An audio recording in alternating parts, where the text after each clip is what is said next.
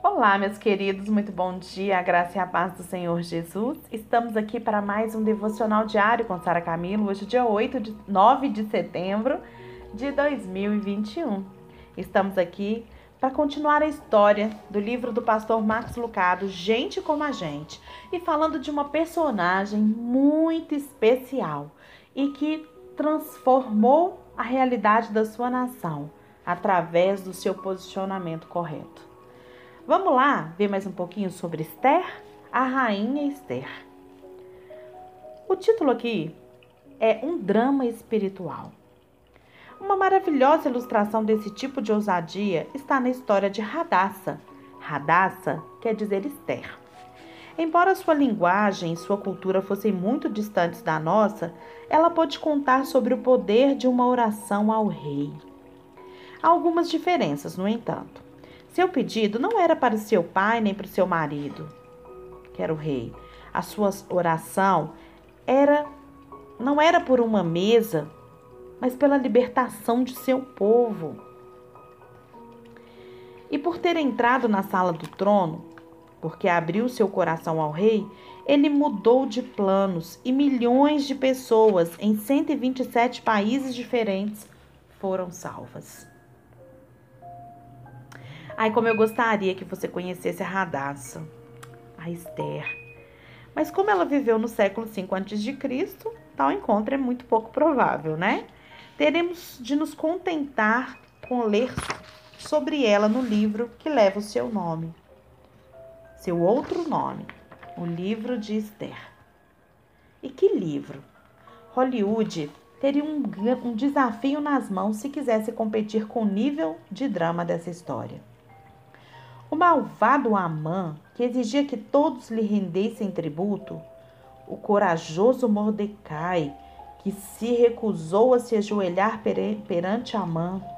As grandes palavras de Mordecai para Esther de que ela poderia ter sido escolhida rainha em tempos como esse, e a convicção de Esther em salvar o seu povo. Se eu morrer, morrerei, ela decidiu. Vamos rever os personagens principais. Xerxes era o rei da Pérsia era o monarca absoluto sobre a terra que ia da Índia à Etiópia. Se Xerxes levantasse uma sobrancelha, o destino do mundo mudaria. A respeito disso, ele simbolizava o poder de Deus, porque o nosso rei guia o rio da vida e ele nem precisa levantar uma sobrancelha. Amã, cujo nome soa como hangman, hangman enforcado em inglês, o que logo você verá que é mais uma curiosa coincidência, era o braço direito de Xerxes. Leia tudo sobre o homem que você leia tudo sobre o homem e você não encontrará nada de bom sobre ele, sobre o Amã. Era um egocêntrico insaciável que queria que todas as pessoas do reino, reino o adorassem. Perturbado por uma minoria peculiar chamada de judeus, ele decidiu exterminá-los.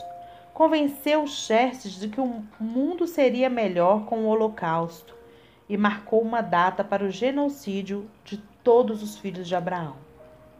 Amã é um servo do inferno e a imagem do próprio demônio que não possui objetivos maiores do que ter todos de joelhos quando passa. Satã, mesmo não tem outro plano que não seja perseguir o povo de Deus. Ele vem para roubar, matar e destruir, como diz lá em João 10, 10. Ele está cheio de fúria, pois ele sabe que lhe resta pouco tempo, Apocalipse 12, 12. Desde a mentira no jardim, ele tenta destruir o plano de Deus. Nesse caos, Satã espera destruir os judeus, destruindo assim a linhagem de Jesus. Para, para Amã, o massacre é uma questão de conveniência.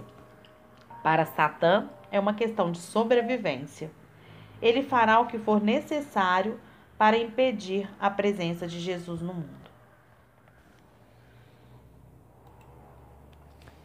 É por isso que ele não quer que você reze como Jesus ensinou. Venha a nós o teu reino. Esther, filha adotiva de Mordecai, tornou-se a rainha ao ganhar o curso de Miss Pérsia. Em um dia ela passou da obscuridade para a realeza. E de muitas formas ela me lembra você, Esther, a noiva de Xerxes, e você, de Cristo. As duas têm acesso ao trono do rei e também possuem um conselheiro para guiar e ensinar.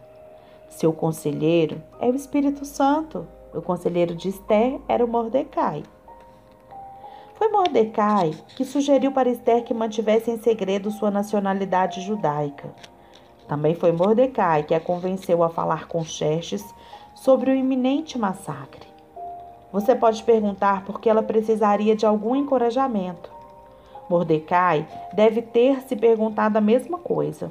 Ouça a mensagem que ele recebeu de Esther. Todos os oficiais do rei e o povo das províncias do império sabem que existe somente uma lei para qualquer homem ou mulher que se aproxime do rei no pátio interno, sem por ele ser chamado. Será morto, a não ser que o rei estenda o seu cetro de ouro para a pessoa e lhe poupe a vida. E eu não, não sou chamado à presença do rei há mais de 30 dias. Esther 4, capítulo 4, verso 11. Por mais estranho que possa parecer para nós, nem mesmo a rainha poderia se aproximar do rei sem um convite. Entrar na sala do trono sem um convite era se arriscar a visitar as mamorras, as masmorras. Mas Mordecai a convence a se arriscar. Se você se pergunta por, por que entendo que Mordecai representa a imagem do Espírito Santo, veja como ele encoraja a fazer aquilo que é certo. Não pense pelo fato de que, de, que você está no palácio do rei, Esther, que você será a única entre os judeus que escapará. Pois se você ficar calada nessa hora, o socorro e o livramento surgirão de outra, de outra parte para os judeus, mas você e a família do seu pai morrerão. Quem sabe se não foi para um momento como este que você chegou a essa posição de rainha? Esther 4, de 13 a 14. Veja agora como Esther responde. É, Esther vestiu seus trajes de rainha e colocou no pátio interno do palácio, em frente do salão do rei. Esther 5.1 Não consegue vê-la? Ah, bem atrás da capa de, da revista Mademoiselle? Não consegue ver o rei Xerxes folheando uma revista de carros? Ao lado dele está um guarda de peito estufado. Atrás, um eunuco tagarela. À sua frente, um longo dia de reuniões de ministros e o tapete real vermelho. Ele deixa escapar um suspiro e se afunda em seu trono, e pelo canto do olho ele vê Esther. Verso 2 do capítulo 5. Quando viu a rainha Esther ali no pátio, teve misericórdia dela. Vou fazer uma tradução aqui desse versículo. Quando o rei viu a rainha Esther parada no pátio, ele disse: Eba, eba, eba! Estendeu-lhe o cetro de ouro que tinha na mão. Esté aproximou-se e tocou a ponta do cetro. O que se segue é o rápido colapso do jogo de Satã. Amã quer destruir Mordecai, o único homem que não se ajoelhou a seus pés. Esther planeja fazer um par de banquetes para Xerxes e Amã. E no final do segundo banquete, Xerxes implora para que Esther peça algo.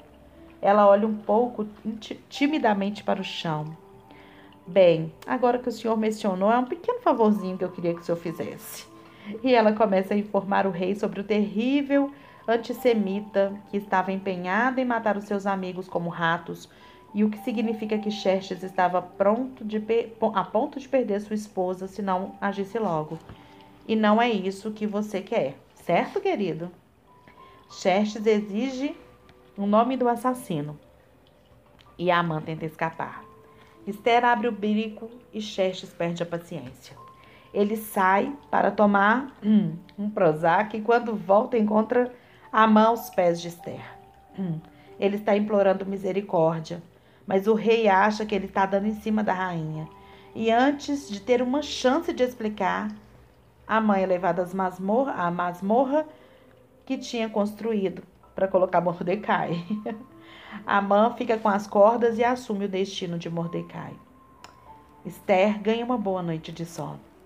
Os judeus vivem mais um dia e nós ganhamos uma importante herança do que acontece quando nos aproximamos do rei. Como Esther, nós somos tirados da obscuridade e ganhamos um palácio. Como Esther, nós temos roupas reais, ela com suas telas e nós com a nossa retidão.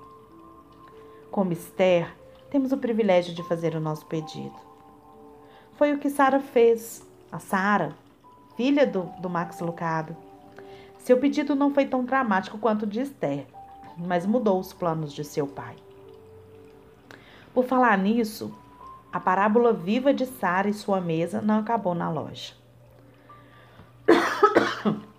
No caminho de casa, ela percebeu que minha mesa ainda estava na loja. Acho que foi porque o senhor não implorou, não foi não, papai? Não temos porque, não temos porque não pedimos. Não temos porque não pedimos. Quando descarregamos a mesa, ela me convidou a batizá-la com um desenho. Escrevi: Mesa da Sara. Ela escreveu: Amo o meu pai. Adoração é a resposta correta a uma oração que foi respondida. Minha parte favorita da história é o que aconteceu no dia seguinte. Compartilhei essa história no meu sermão de domingo e um casal da nossa igreja passou por minha casa e pegou a mesa, dizendo que a pintariam. Quando a entregaram alguns dias depois, ela estava coberta de anjos. E isso me lembrou de que quando a gente reza para que o reino de Deus venha a nós, ele vem mesmo, gente. Todos os anfitriões do céu correm para nos ajudar. Confiar no Senhor, entender que Ele é o nosso Pai, muda toda a história. Como Esther mudou a história do povo judeu, nós podemos mudar a história do Brasil. Fica com Deus.